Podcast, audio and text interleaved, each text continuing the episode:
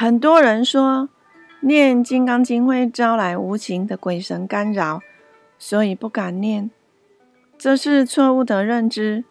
相反的，念经有护法神的护持，天地鬼神都敬您三分，久诵反而可以改善您的磁场。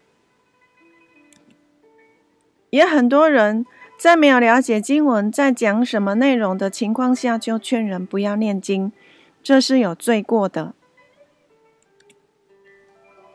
何不先去了解经文在说什么，您就会明白《金刚经》为什么是启人智慧的经文了。《金刚经》的内容就像故事书一样，是佛陀的弟子。须菩提与佛陀之间的对话。以下仅将《金刚经》翻成白话。如果要更深入研究、精辟义理，请看南怀瑾大师的《金刚经》说什么，非常好看，引人入胜。让我们来看看他们之间。在说什么吧？为了让白话文在您观赏或聆听的过程当中有连贯，不会一直中断，经文的部分会在画面中显示，但不念出。之后的影片也是《金刚经》白话文第一品至第三品。法会应由分第一。这部《金刚经》是佛陀亲口说出来，是我阿难亲自听到的。很可惜，佛陀已经圆寂涅槃，所以后代的人再也无法听到佛陀讲经说法。为了能让后代的人也能有机会听闻佛法，所以我阿难再一次重新说出来。让人记录下来，以流传给后代。记得佛陀在讲这部经的时候，是在印度的西北方，国名叫舍卫国。舍卫国的皇宫附近有一个花园，名叫起树几孤独园。为什么会取这个名称呢？因为花园里的树。是由启陀太子所捐献的，因此就将它称为启树。而土地是由一位波斯匿王的大臣所捐献的，他的名字叫须达多。须达多为人乐善好施，经常帮助孤独的人，于是就将这个花园的地名取为几孤独园，加上。树木是由太子所捐献的，因此这座花园就取名为启树己孤独园。佛陀就在起树己孤独园里讲这部经。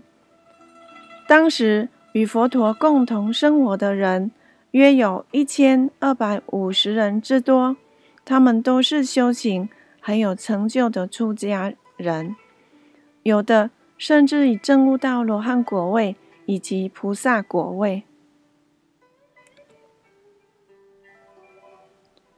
记得讲经那天的上午，释迦牟尼佛眼看就中午要到了，披上袈裟，拿着盛饭的钵，到社会大城去化缘。在城里不分贫贱富贵。一家一家的化缘，化缘结束了，就回到原来的地方吃饭。吃完了饭，就把袈裟、汉钵以及一些日常用品收拾好，将脚洗干净，再把座位铺好，坐下来。善现起起分第二。就在那时，众弟子中。年高德少的须菩提，在众人当中站了起来，露出右肩，右膝跪地，两手合掌，对如来佛行了一个礼，然后恭敬地对佛说：“稀有的世尊，您慈悲教导以及叮嘱每一位菩萨要善尽保护、怜念他们的善心。请问世尊，那些善男信女，若是发了无上正等正觉的菩提心时，要怎么做才能使这个菩提心常住不退转呢？如果他们起了妄想心的时候，又该如何去降服他的妄心呢？佛回答说：“问得好，问得好啊！如同你所说的，我善尽保护、年念以及叮嘱、指导诸位菩萨弟子的善心。你现在仔细用心的听，我来为你们解说。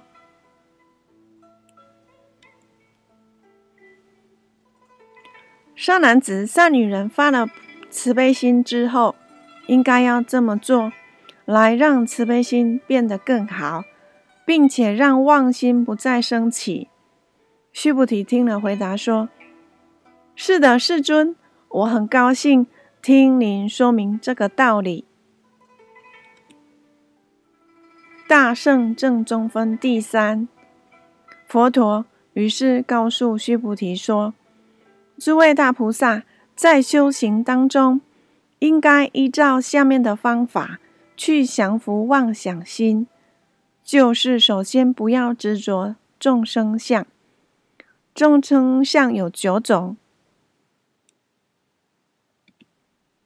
第一，卵生，孵卵所生的鸡、鸭、麻雀、鸽子；第二，胎生，母胎所生的人、牛、羊、马；第三，湿生。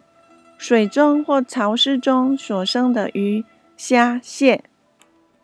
第四，化生，退化所生的虫、飞蛾、蚊子、苍蝇，它们都是由幼虫蜕变而化成。第五，有色众生，有五蕴：色蕴、受蕴、想蕴、行蕴、识蕴。运是张闭的意思。五蕴等于由五种物质或精神覆盖本性，由这五蕴组成的有色众生居住在欲界以及色界。第六，无色众生由四蕴、受蕴、想蕴、行蕴、识蕴组成的无色众生居住在无色界中。第七，有思想的众生，三界：欲界、色界、无色界。这三界中，除了无想天之外，都是有思想的众生。第八，无思想的众生，他们是专修无想的外道修士，也就是外道的最高果位，居住在无色的无想天中。第九，非有想非无想的众生，他们居住在三界最高的无色界。无色界最高的是非想非非想处天，这里的众生没有粗想，但是仍有细想，所以是非有想非无想。以上九种众生，诸位大菩萨。都要有这样的念头，我要一一慈悲去救度他们，使他们业障消除，心性转化光明，脱离生死轮回，永远达到清净解脱的境界。虽然众生有无法计算之多，我都以慈悲心去解救他们。虽然有那么多众生受到我的解救，但我不会将度化众生的功德放在心上。所以，在诸位大菩萨的心中，应该要这么认为：实在没有一位众生是受到我的救度，因为这是应该本来就要做的。为什么要有这样的想法呢？须菩提，你要知道，如果菩萨还有我相，就是自私心、执着自我、人相、对待心、计较得失、众生相、分别心、杂念纷纭、受者相、欲望心、贪得受命，他就不是菩萨了。感谢您观看《金刚经》白话文第一至第三品。您是否对《金刚经》的内容有一点初步的了解了呢？请继续看下一部第四至第六品，您会更加了解《金刚经》哦。摩尼精舍，彰化县西周乡朝阳村陆军路一段。